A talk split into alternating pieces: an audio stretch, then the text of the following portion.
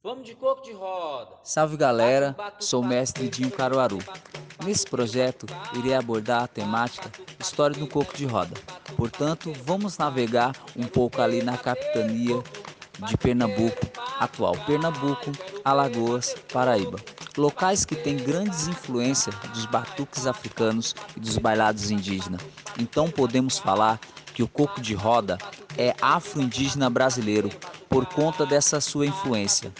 Para melhor compreensão sobre o surgimento, citarei a história de grandes mestres e mestras, tais como Dona Selma do Coco, Mestra Lúcia, Mestre Ferrugem, Jacques do Pandeiro e Mestre Dedo. Além do contexto histórico, abordarei um pouco das, dos fundamentos instrumentais musicais, onde deixarei a referência de representantes da cultura popular.